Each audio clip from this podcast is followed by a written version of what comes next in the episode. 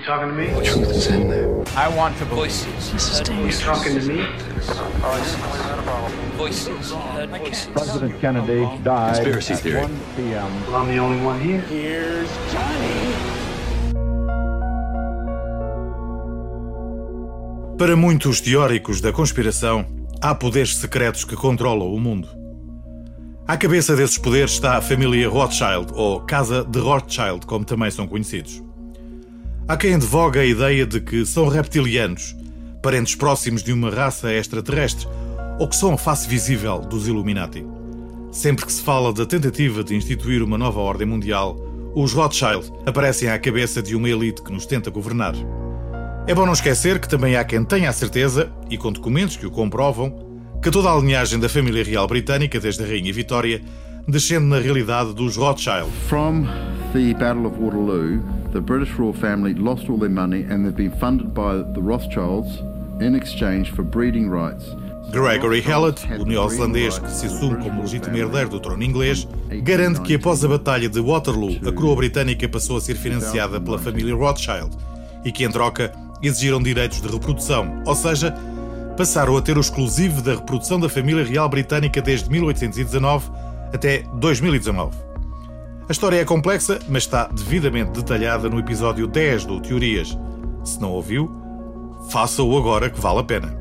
Genericamente, os Rothschild são uma família europeia de judeus alemães que fundaram casas de finanças nos finais do século XVIII.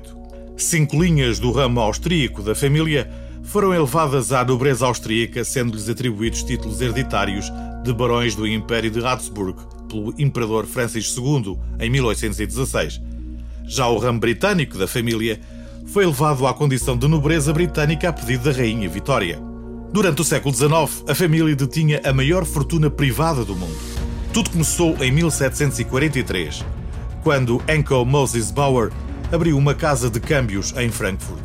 Por cima da porta, colocou um letreiro que incluía uma águia romana e um escudo vermelho. A loja ficou conhecida como a Loja do Escudo Vermelho, ou em alemão antigo Rothschild. Quando o seu filho Enco Meyer Bauer herdou o negócio, decidiu alterar o seu nome para Rothschild. Enco acabou por perceber que emprestar dinheiro a governos e reis dava mais lucro do que emprestá-lo a particulares, pois não só os empréstimos eram maiores, mas eram sobretudo mais seguros. Rothschild teve cinco filhos, ensinou-lhes a arte de multiplicar dinheiro e enviou cada um deles para locais estratégicos diferentes com o intuito de abrirem filiais do negócio bancário da família. Um deles, Nathan, foi enviado para Londres. Em 1725, Mayer Rothschild mudou toda a família para uma nova casa que partilhava com a família Schiff e que se tornou conhecida como a Casa Greenshield. Estas duas famílias iriam ter um papel preponderante na história financeira da Europa e dos Estados Unidos. Os Rothschild começaram por encetar um relacionamento com o príncipe Guilherme de Áustria, o nobre mais rico da Europa. Quando Napoleão o forçou ao exílio, enviou 550 mil libras, uma soma exorbitante nessa altura, para a filial de Londres dos Rothschild e com instruções precisas para que comprassem títulos do Tesouro ingleses. Só que Nathan Rothschild usou o dinheiro em negócios privados. Quando Guilherme voltou, antes da Batalha de Waterloo, em 1815, convocou toda a família e exigiu o seu dinheiro de volta.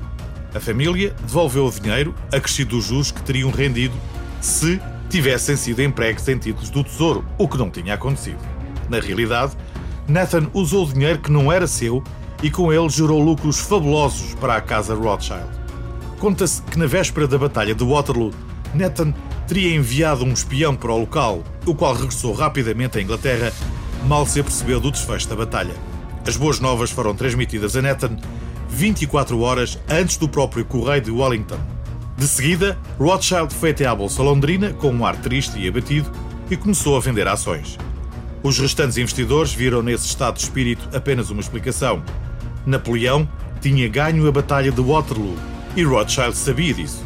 Em poucos minutos, todos vendiam e, como consequência, os preços caíram em flecha. Enquanto isso acontecia, alguns colaboradores de Rothschild começaram a comprar secretamente os títulos por uma fração do seu real valor. Em poucas horas, Nathan Rothschild passou a dominar a Bolsa de Londres e o Bank of England. Em meados do século XIX, a família já dominava o sistema bancário europeu e eram sem dúvida a família mais rica do mundo. Por volta de 1850, James Rothschild, o herdeiro do ramo francês da família, tinha um ativo de 600 milhões de francos franceses, 150 milhões mais do que todos os outros banqueiros franceses juntos. Financiaram Cecil Rhodes, permitindo-lhe adquirir o monopólio dos diamantes e de ouro na África do Sul. Na América, financiaram Sherryman dos caminhos de ferro, os Vanderbilt na imprensa e Carnegie no aço, entre muitos outros. Durante a Primeira Guerra Mundial, JP Morgan era suposto ser o homem mais rico da América. De facto, quando morreu, comprovou-se que era apenas um agente dos Rothschild. De facto, JP Morgan possuía apenas 19% das suas empresas. O declínio da riqueza e do poder dos Rothschild começou no início do século XX com a realização de alguns negócios mal sucedidos. Com a Segunda Grande Guerra, refugiaram-se dos Estados Unidos e a sua situação económica piorou ainda mais. Hoje em dia, a família Rothschild já não é considerada a dona do mundo, tendo perdido boa parte do seu poder e influência. Porém, uma grande parte do seu legado foi mantida, e apesar de não se saber ao certo a extensão da sua influência, Sabe-se, no entanto, que colaboram ativamente em obras de caráter social e que contribuem ativamente para muitas organizações não governamentais.